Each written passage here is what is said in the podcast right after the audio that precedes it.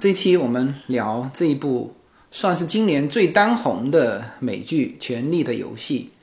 哎，我先平复一下心情，因为刚才和叶子还在很热烈的在讨论这部剧。呃，本来应该更早跟大家聊这部这部剧的啊，但是呢，就当时就第七季开始到到第七集结束，太多人在聊了。那么我是基本上属于不太爱蹭热度的，所以呢，就是做个差异化啊，现在聊。那么其实这几天我和叶子啊都有在聊这部剧啊，主要原因是这个叶子是最近才看，我们在电视里面下载了，应该是通过 M 总下载了 HOB 的这个频道收看啊，所以他是最近才看的。那我呢，等于是看了两遍。呃，当时轰轰烈烈在播的时候，我就通过这个一些网站，我已经看过一遍了。那后来搬到这边之后，这个的叶子要看的时候，那他就看了这个 HBO 的这个原版。那我看还蛮多人在，应该是当时留的帖了。这个在很多平台上问啊，在美国怎么看 HBO，或者说在国内怎么看？那国内怎么看？我觉得国内还是上那个网站看。但是你如果是在美国的话呢，你要看 HBO，呃，其实现在蛮简单的，就是直接通过 M 总。呃，如果大家嗯现在买电视的话，它电视里面自然就有这个下面的一些频道嘛，有 YouTube，啊，有 M 总。那像 M 总都是自带的，像我买的是三星的电视啊，你只要有宽带，能够接上宽带的那种电视啊，基本上它都会自带 M 总，你去找一找。然后从 M 总进去，你就可以看到这个 HBO 的节目。那么这种方式，呃，其实是 HBO 的点播的这个频道，呃，一个月大概是十四块九毛九。那么你当然可以直接上这个 HBO 的网站直接去购买，那也也可以通过 M 总去去买。那么你登录之后，他会要求你输入你的信用卡啊，以及背后的四位号码，就是他登记一下。然后呢，他给你七天的时间，就是免费观看。然后呢，之后他就每个月每个月 charge 你的这个十四块九毛九。那么 HBO 算是不便宜的了哈，像 Netflix，嗯，它就便宜，好像是七块九毛九。呃，它其实的片源也很多。那当然 HBO 它很多是自己拍的嘛，像现在非常火的呃另外一部叫做 Westworld，叫西部世界。啊，像这些片源，你如果要看，那就只能去买这个 HBO 的这个每个月的这种节目内容。呃，当然这个可以停的哈，就是你什么，比如说你看个两个月，你觉得你想看的片都看完了，那你就可以把它停掉。然后再过半年或者再过多长时间，哎，你觉得新片你想看的那些片积累到什么程度了，那那再去购买它的十四块九毛九。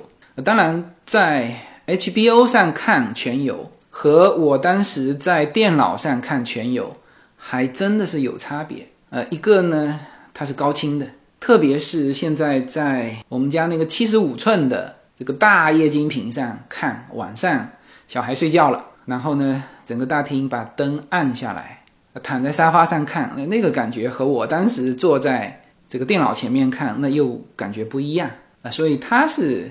就叶子是刚刚看完这个全游的第七季，所以我们有很多的内容可以聊啊。那也就借这我们聊的这个热度，和大家来聊一聊这一部《权力的游戏》。这部剧是非常恢宏的，有些人是说非常像这个我们三国时代啊，这是无数的人物啊，各种阳谋阴谋啊，时间跨度也很长，故事性也非常强，所以很多人。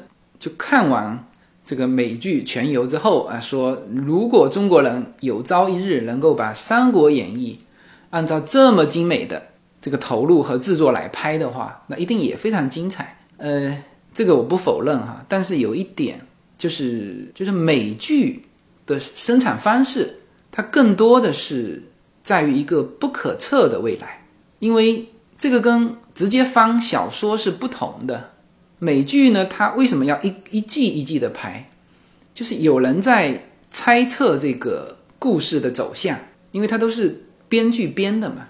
像第七季总共就七集，呃，大家等了一年多的时间，然后在这个过程当中就不断的去猜测这里面会怎么走向，因为写小说的这位大叔也还在写嘛，然后甚至就是因为他写来不及，在第六季的时候，就前面都是很拖沓的那种剧情，呃，到最后两集叫畅快淋漓，就是因为他的剧本写到了，否则的话他一边拍，他这个每周都上的。就是不断的在一边在制作一边在播放啊，当然这里面同时编剧就如果是纯美剧的话，那这个编剧要不断的在写啊，他甚至会这个参考这个市场的需求，市场对哪一个人物的喜好去调整它的一些这故事的进展啊，这就是美剧的一个生产模式。那当然，全游跟很传统的美剧的。制作方式还不一样，它毕竟是一部小说，就是原创作者还在写啊。但是呢，就大家要知道的是，这部《权力的游戏》就是《冰与火之歌》啊，真正的小说和电视还是有一些差别。那么，呃，叶子最近是在看这个原版的小说，那么他就提到，因为我原版的小说我没看过，他就提到，他说，呃，当然是呃看小说会看得更细。因为有一些东西视频是没法展现的嘛，有些心理描写啊，包括了对这个弑君者就詹姆·兰尼雷特这个描写，就很多呃，你这个电视剧是拍不出来他的心理描写的。他当时弑君之后啊，其实他杀掉上一任的这个国王，他是有理由的啊，实际上他是可以向对外公开的，但是他没有。然后这里面就小说里面有。对他的一些心理描写，就是他他不想讲，就宁可自己去背负一些骂名啊。所以小说和这个电视剧其实还是有差别的。那还有就是在写的过程当中，我刚才说了嘛，第六季从第一集到第七集，就是因为这个这个马丁大叔他写的太慢了嘛，所以呢，在他没有交稿的情况下，这个呢又要继续往下拍，因为每周要播出嘛。所以就很多编剧在呃自己啊编了一些东西啊，所以就如果说大家看完这个电视剧还能去翻一翻这个原著小说，那就更好啊。那么刚才说过了，这部剧是非常恢宏的，非常多的人物，然后呢每一个人物都刻画的非常的鲜明。就是曾经有人评价这个《三国演义》里面的人物，就我们的。《三国演义》里面人物也非常多，但是有人就评价这个《三国演义》里面的人物啊，他没有变化啊。比如说关羽啊，一出场就万人敌啊。关羽还算是有点变化的，就是最后这个英雄败走麦城啊，这个还是有变化的。大量的人物，诸葛亮一出场就是就是个半神一般的人物，是吧？啊，到最后也还是个呃半神一般的人物，就是他的人物刻画。比较的单调，那么《权力的游戏》里面，就每一个人都刻画的非常鲜明，就是它更人性化。当然，这里面呃每一个全游迷都有自己喜欢的那个角色，这个像主角光环的这些，这个龙妈、丹尼利斯，还有还有像雪诺啊，这些肯定就很多人喜欢了。然后也有人喜欢这种就是配角，我看了一下。这个全游的一些影评，就很多人喜欢那个二丫，很多女生会会喜欢这个二丫艾莉亚，这其实就带入了自己的一些呃一些理想了，就是就是角色扮演嘛。然后居然还有人喜欢这个 s e r 就是蓝族的那个养子，后来背叛了蓝族，然后被小剥皮抓住的那个，呃，他为什么会会喜欢 s e r 呢？就是说，希恩他他他确实那个演员也演得非常好，他整个角色非常非常丰满。就是一开始是一个贵族子弟啊，这个又比较跋扈，然后呢又贪功啊，就向往这个成功啊，所以他才背叛了这个蓝族，然后占领了这个林东城。但是每一次的小成功之后都是大的灾难啊，三次嘛，第一次。占领林东城被这个小剥皮抓住，啊，第二次好不容易回去辅佐他姐姐，这个这个控制了这个铁群岛，但很快他叔叔回来把他们全赶走了。然后好不容易投靠了龙妈，那么立刻又被他叔叔击败，几乎全军覆没，他姐姐也被抓了。就是很多人就有这种代入感，就说到他自己的一些经历，就是刚刚获得了一些小成就，然后就遇到人生非常大的这个挫折。然后总结出一句话，就是就别以为你受了点苦就会给相应的回报，不会，生活不是励志电影，受了苦不见得会给你回报。你如果这么想，你就太天真了。然后呢，我上次去那个化妆舞会，就在那个现场看到了两个啊，我亲眼看到的哈，就两个扮演成那个猎狗。我那时候还在想，这个配角怎么会呃这么多人喜欢嘛？啊，当然。那后来想想，可能那个猎狗的扮相啊比较好扮，就把半边脸给搞糊掉，就大家一看就是他就是猎狗啊，比较比较好 cosplay 啊。所以呢，在就很难得的是，《权力的游戏》啊，特别是到现在啊，几乎每一个人物都刻画的非常的非常的鲜明啊，以至于很多二三线的配角都有这种粉丝去追捧。那有的时候，这个电视剧就是这样的，他要照顾这一部分的粉丝啊，所以在这个极其有限的这个篇幅和时间里面，要安排这个二三流的这个配角要出场几次啊。其实《全游》，你看这一季，人家就说太短了嘛。叶子大概是三四天前开始看，他真的是叫做一口气，就是连续几个晚上就就全看完，就是在这么短的篇幅里面。这个制片方呢，还要照顾到这些这么多人物的出场就亮相，所以这部剧呃确实算是非常成功的，刻画了这么多的人物啊，几乎每一个人物都有就是喜欢他的这一这一部分的这个影迷啊。当然，有些人是因为角色就是书里面的那个人，那有些人就是因为这个演员演得好。你像这个 Joffrey。就那个小男孩确实是演得好，像这种美剧，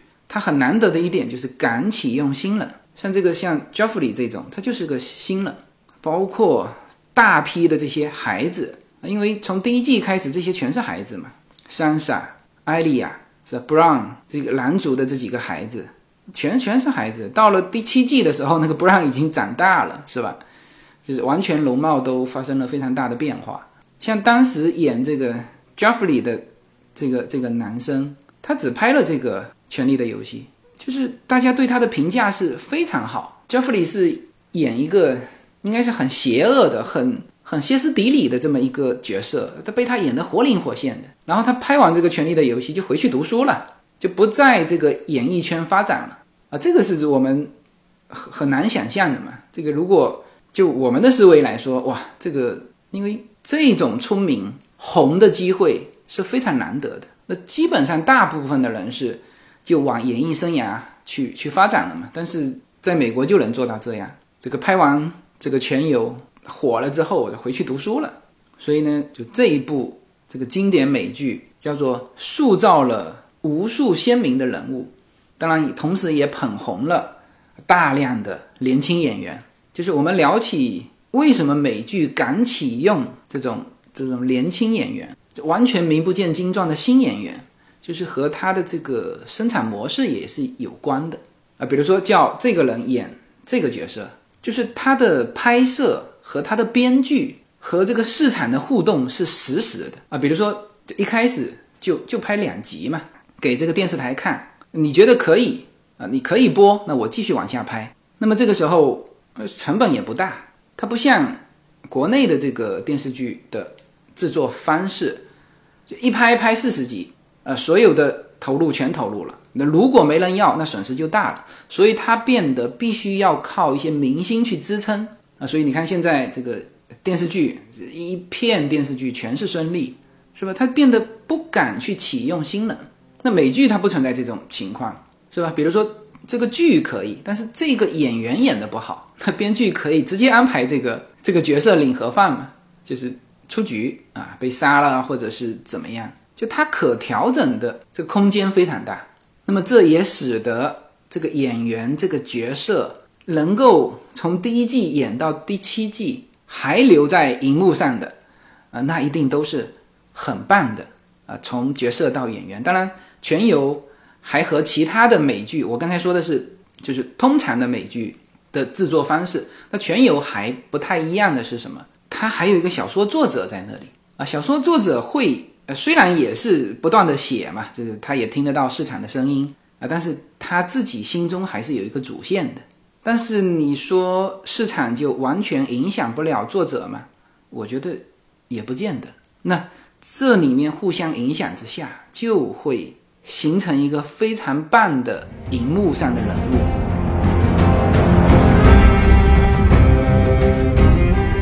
每一次自我突破都源于一个勇敢的开始。大家好，我的新专辑《随口说美国的中美跨境创业与投资》专辑已经上线。移民之后做什么？家庭资产如何在美投资？中小企业遭遇瓶颈，如何进行对外突破？这些话题是这个专辑希望和大家探讨的话题。自由军将携手美国东西海岸多位成功创业者与投资者，为您细细分析美国的创业与投资环境，讲述中国和美国这两个世界上最大的经济体有哪一些跨境的商业机会，以及有哪一些完全不同的商业环境和经营理念。如果您需要自由军和二十多位成功的美国创业者和投资者成为你的智囊团，那么加入我们吧。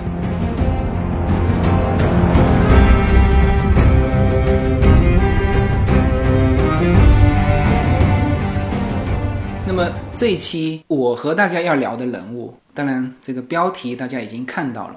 呃，实际上这两个人物我选择起来呢，可能会比较出乎大家的意料之外。就是这两个人，他一定不算主角嘛。以后像这个呃闪闪，我不知道他会不会变成主角，但是在前面他应该只能算是二线主角。他当当然不能算配角，但是绝对这两个人。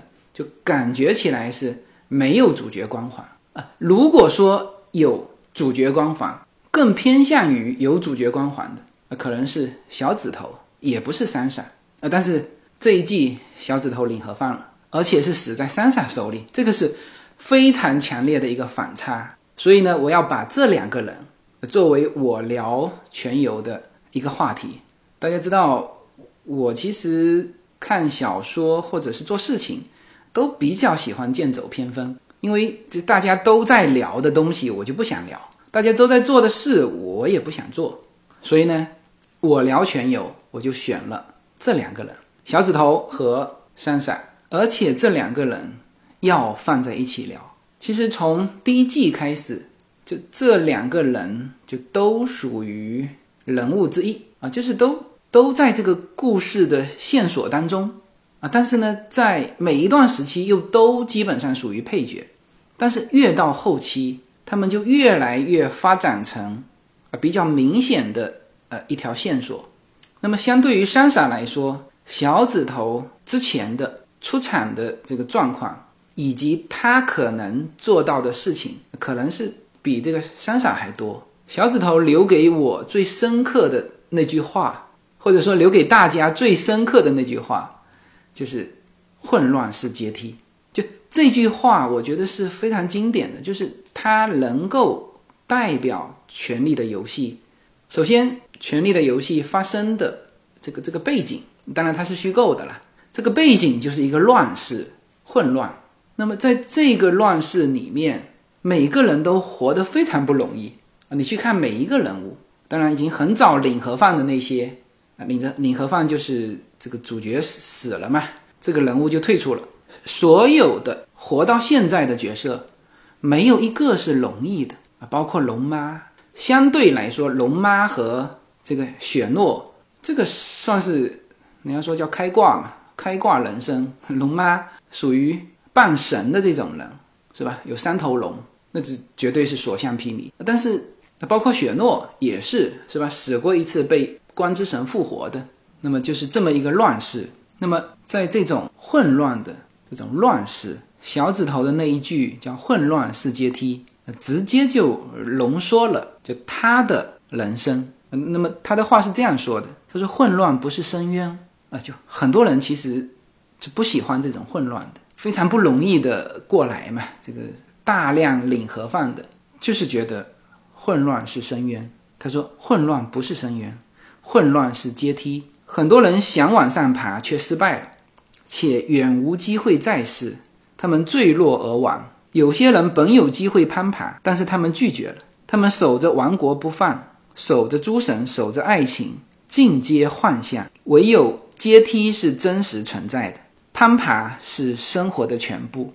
啊，这段话很经典哈。就任何的乱世，这段话放进去，都是励志的话，是吧？乱世你改变不了这个混乱的世界、混乱的市场、混乱的环境，你很难改变。但是呢，像小指头这样把混乱当成是一种机会的，那从这一方面，他绝对是励志的，就至少看到了这个好的一面嘛，就是或者对于他来说好的一面。所以呢，小指头的一生，或者说他在《权力的游戏》里面啊，从露面到第七季他领盒饭走人，整个的过程，其实这段话是浓缩了。呃，首先说每一个人物都刻画的非常鲜明哈。我们首先不要把这个人物就是强行的归到的反派人物，或者是正面人物。那么像全游这种，就现代小说，它一定不会像《三国演义》那样啊，曹操就是个大奸雄，是吧？刘备就是就是正人君子的呃代表啊，然后他的手下啊全是忠肝义胆，他没有变化。像全游，他刻画的就是很真实的的人物，每一个人他的生存之道是基于他自己的出身啊。那些说混乱是深渊，就是不喜欢混乱的，无非是两种人嘛。第一种就是既得利益者，是吧？他们要维护稳定啊。第二种就是没有能力的人，算了，我这辈子就这样了。世道好一点，好过一点；世道不好，就很难过，就很快领盒饭嘛。那这些人会觉得混乱是深渊，但是你真正在一个乱世，首先你要生存下来。像山傻这样那么艰苦的环境，他最后不仅生存下来，还能够把小指头干掉，这是需要什么样的一个性格？虽然这个性格大家非常不愿意看到这种性格，这就是这个全游刻画人物刻画的之之好，每一个人都各种在这个。复杂的环境下如何生存下来？所有的主角没有一个是很简单的能够走到第八季的。像小指头这么，就是他在全游里面几乎是一个阴谋家的代表人。他从第一季到第七季，所有的关键环节他都出现了啊，甚至那种感觉是整个把控形势、引导形势、创造事件，就一切都在他的规划当中。啊，你去细细的去去想，从最早啊，为什么这个蓝霸去君临城当首相？啊，就是因为原来的首相被人杀害了嘛，实际上就是小指头伙同这个原来的这个首相叫 John Ailing 的妻子，也是那个蓝妈的妹妹 Lisa，就伙同他毒死了这个原来的首相，然后才有了蓝霸到君临城，然后出卖蓝霸的又是他。他始终在制造混乱，他他不仅是喜欢这个混乱，他在制造混乱。然后你看他一步一步往上爬，他他原来是一个没有族徽的人，就是他没有封地嘛。虽然说他这个小说一开始或者说电视剧一开始，实际上他已经在君临城当他的财务大臣，但是财务大臣只是一个职业经理人，他没有封地的。然后不断的混乱之后啊，他终于获得了自己的封地，还有了自己设计了他的族徽嘛，叫做知更鸟啊，他一直就立刻就把它绣在胸口啊啊，然后再往下把这个莱莎推下深渊，他成了一个古地的这个埃林家族这边的一个暂时的领主，然后进一步想控制这个珊莎，去获得。这个北境的控制权，也就是说，按照他这样子的阶梯走下去，他最后的目标是直指铁王座的。就这么一个人物，在第一季到第七季的整个过程当中，他就是一个阴谋家，啊，不仅仅是像这个八爪蜘蛛这样是一个情报专家，他还能够制造事端，所有的阴谋后面策划的人里面都有他的身影，这么一个人物。这个当然和他的出身有关，他是没有任何的继承权的人，但是呢，他又不属于社会底层啊，像那个八爪蜘蛛是社会底层，原来是个奴隶，啊，靠自己的这个奋斗啊，这个走到了现在的位置。他呢，原来又靠近权力的人啊，所以这个《冰与火之歌》名字叫《权力的游戏》。其实我觉得小指头的这个线索这条线。是完全可以拿出来说的。就当他一步一步的接近自己的目标的时候，就在第七季的最后一集，就最后的那一下，就突然间被被珊莎给干掉。就这个是我也意想不到的。就但是我看到这一幕的时候，我也下巴都掉下来。这就这一幕和第一季的这个蓝霸被砍头，就是那个蓝霸一直到被砍头。前一秒钟我还不觉得他会领盒饭，是吧？这个感觉和这一季看这个小指头是一样的，就他最后会被那个恶鸭那么快的给割喉啊！这个是我相信很多人都没想到，就很多人一直还在这个发文说这个编剧是不是编的有问题？呃，为什么让这个角色这么快的，就是以一种匪夷所思的方式就领盒饭了？是吧？这个以他从第一季到第七季，他也他从来都是矛盾的这个胜利者，他是制造矛盾的人，而且非常善于权谋，非常善于把自己摆在非常有利的位置。都不要说这个这个深入险境，他基本上不深入险境的。包括他把 Joffrey 给干掉，就毒死的那个阴谋当中，他其实也是幕后的策划者。他和这个玫瑰老奶奶。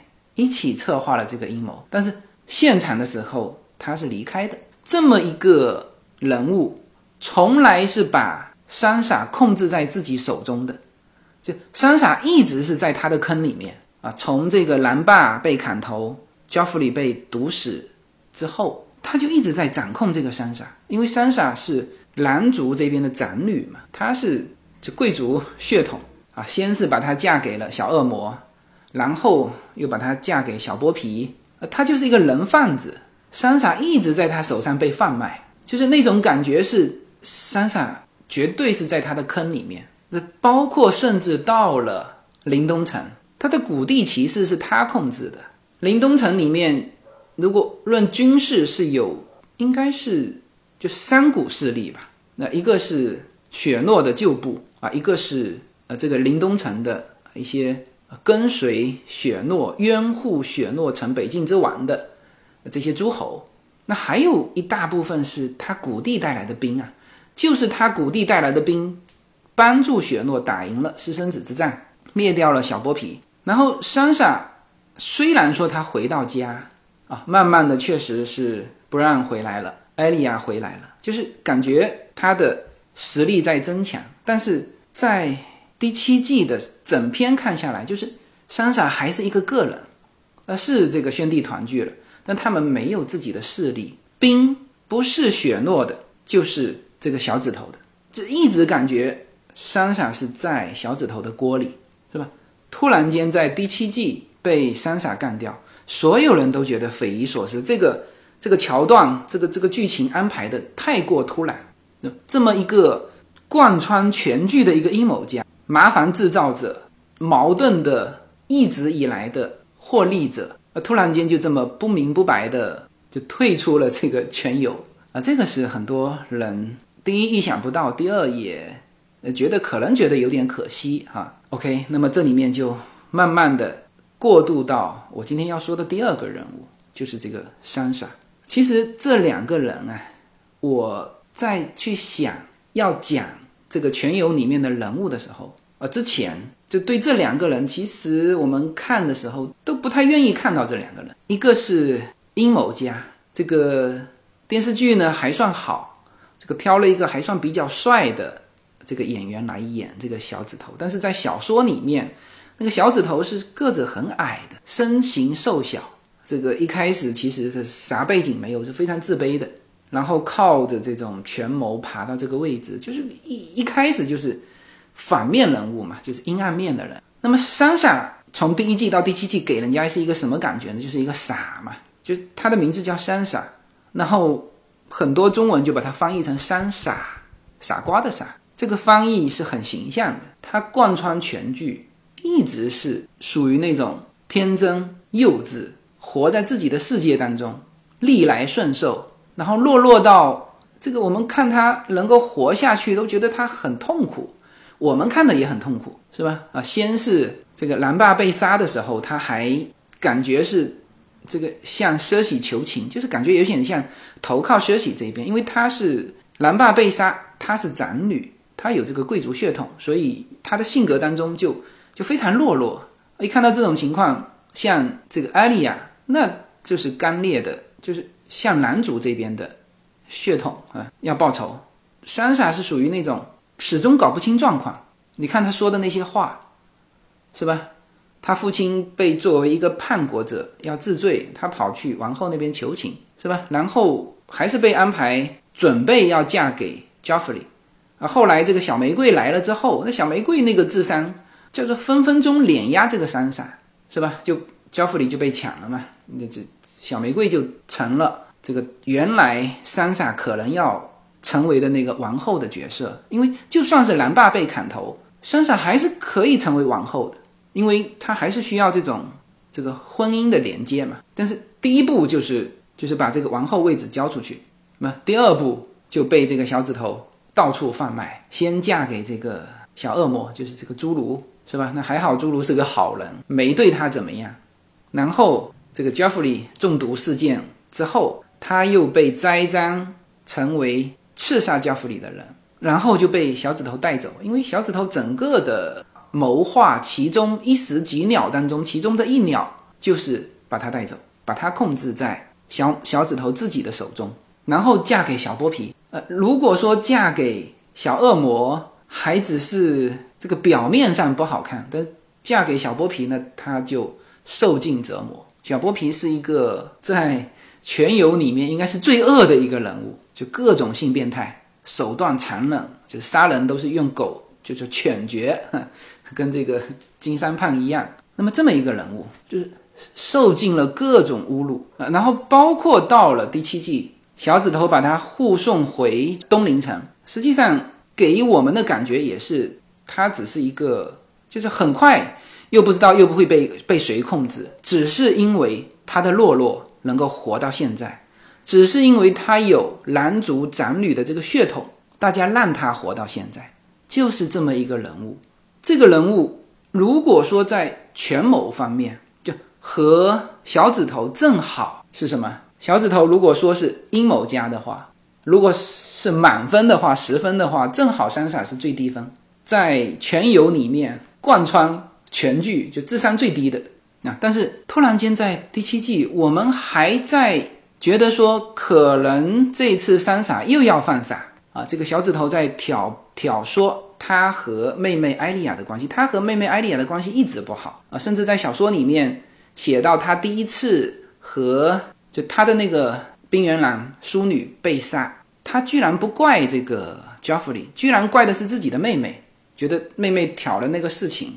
害得他的淑女被杀，这两个姐妹一直不和，所以我们在去想，哦，完蛋，他又犯傻了。没有什么能够阻挡你对自由的向往。人生是一趟旅程，精彩的是沿途的风景。大家好，非常高兴能够在二零一七年继续和大家相遇在随口说美国。那么现在大家除了听我的音频节目之外，大家还可以登录我的微信公众号，公众号的名字是英文大写的 L 一，然后是数字二零一零零一一五，大家可以找到无限空间。这是一个新移民家庭和一个在美国打拼的一个普通创业者的个人空间。同时，我还开通了新浪微博，名字也是随口说美国。移动互联网的神奇之处呢，就是可以把同类的人拉得很近。天涯若比邻，世界地球村，让我们享受这个自由连接的世界吧。蓝莲花。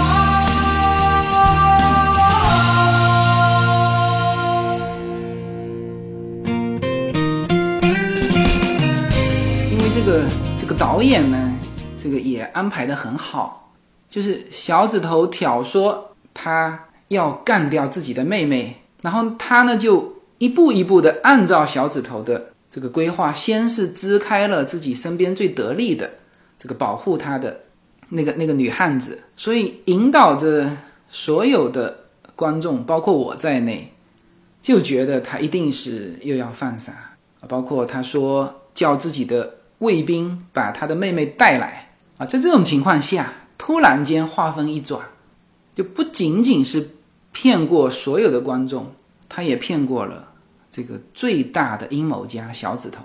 就小指头从明白过来怎么回事，到他被二丫飞快的干掉，反应时间就是几分钟时间，他根本来不及反应，搞得这个观众也来不及反应啊，所以才有。很多对这个情节表示，就是他其实还是属于那种反应不过来。那这个呢，就是就基于两个方面了。一个方面，之前这两个人实力的悬殊，我说在权谋方面的，就一个是特聪明的，一个是特傻的，呃，这个大家形成了一个思维定式。第二呢，就是大家可能预感到这个三傻会有成长，但是没有想到成长的这么快。在最后这一下是呃骗过所有的人，甚至是观众，就突然袭击，而且是在就众人面前，就很多人说，呃，他其实要小指头死的话，就可以让这个第一杀手就是这个他的妹妹艾莉亚去直接把他刺死就算了，但是他没有这么做，因为这个小指头手上还带着古地骑兵，所以他必须在一个大众的场合公开审判。小指头的罪行，就当时场面，古地骑兵的这个人也在呀。理论上说，他这时候要出来保护这个小指头的。但是你看三傻的的做法啊，就一件一件把小指头的那些阴谋抖出来，说他就背叛了蓝霸，这就让所有的这个北境的诸侯就不再动了，是吧？当然，在这个事情上有不让的帮助。这个三眼乌鸦，所以这个信息是多重要的。像这个第一权谋家小指头，当他遇到不让的时候，就不让是可以看到现在和过去发生的事情啊，就是一个神通嘛。呃，我说这些是要照顾那些没有看过全游的人哈，就是他的阴谋诡计在不让面前，那直接叫裸奔啊，就全部被看穿嘛。他还想狡辩的时候，不让说出了他当时拿着刀指着这个蓝爸的脖子，在蓝爸耳边说的那些话。他一听，他自己就愣了嘛，是吧？就这一下，把所有的北境的诸侯全部安顿住，然后呢，直接点名了当时小指头把这个谷地的这个主人，就是这个莱萨推下山崖，这是他当时亲眼看到的。啊！当时他还帮小指头撒了谎，这是他看到的，他直接就点破了。那么一下子，这个古地骑兵的这一帮人就呆在那里了嘛，就没反应过来。然后这个时候，小指头立刻就感觉到这里不对了，所以非常非常非常一反常态的，扑通一下跪在三傻面前。这个在贯穿第一季到第七季也从来没发生过这种事情，就是这个家伙从来都是非常斯文的。非常胸有成竹的，就保持着自己的安全，就很少看见他这么狼狈的跪在别人面前，这是从来没看见的。就他自己也意识到了这个情况对自己非常不对。那么在这种时候，就我们还在想这个事情，可能还要最多把他关起来，或者是是不是再再过渡一下？这个时候二丫出手了，三傻还只是说到你犯了叛国罪。还没说要怎么治的时候，二丫过来直接划开他的脖子啊！这么一个权谋大师就死在我们之前认为的这个全剧智商最低的这个三傻手中啊！所以大家才说反应不过来。但是整个过程是非常合情合理的，呃，这整个过程也是三傻一手策划的。所以这两个人的命运。所以，所以这两个人为什么我也我很想一起讲呢？就是这两个人，第一啊，都是是不属于一线主角，第二呢，都属于大家之前不太喜欢看到的。但是这两个人身后的这个故事又是非常精彩的。小指头是《权力的游戏》的这部美剧里面的第一阴谋家、权谋大师啊，包括他的至理名言“混乱是阶梯”，然后到最后他的死，就最后这一下很有的看头啊，就是和当时蓝爸的突然间被砍头是一样的效果。然后珊莎啊，从一个无比天真幼稚、懦弱的一个女孩啊，受尽无数的折磨啊，非常隐忍的活下来，到最后这一下啊，骗过所有的人，干掉了小拇指，就干掉这个有可能争夺铁王座的这么一个人物，这就让我对三傻今后的表现，就在第八季里面，他会怎么变化？就是充满期待，就这个人就完全蜕变了，从毛毛虫变成了一只蝴蝶。当然，他会变成什么样？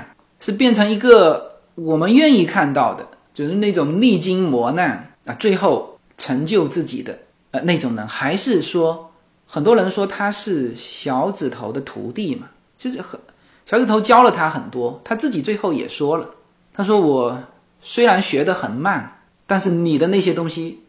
我都学会了，最后以这种手段干掉小拇指。那我我只能是说对他后面的表现充满期待。但是我也就我们作为一个这个权力游戏迷吧，权游迷吧，也很难去推测三傻今后会走向什么样的人生路。